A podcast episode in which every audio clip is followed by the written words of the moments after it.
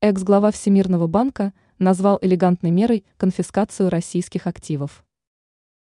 Бывший руководитель ВБ Роберт Зелик считает, что конфискация активов РФ может быть элегантной мерой. Помимо этого, он высказался о том, как можно было бы поступить в таком случае с изъятыми средствами. Свою точку зрения по этому вопросу он изложил на страницах издания Financial Times.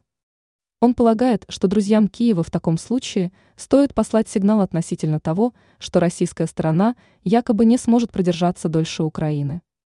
По его мнению, изъятие активов РФ в данной ситуации может оказаться элегантной мерой. Кроме этого, он предлагает направить некую часть средств, которые могут быть изъяты, развивающимся государствам, которые пострадали от увеличения стоимости продовольствия и энергоресурсов. Стоит отметить, что после начала СВО ЕС и государствами Большой Семерки были заморожены некоторые валютные резервы российской стороны. При этом в западных странах не раз звучали призывы конфисковать замороженные активы РФ и направить их украинской стороне.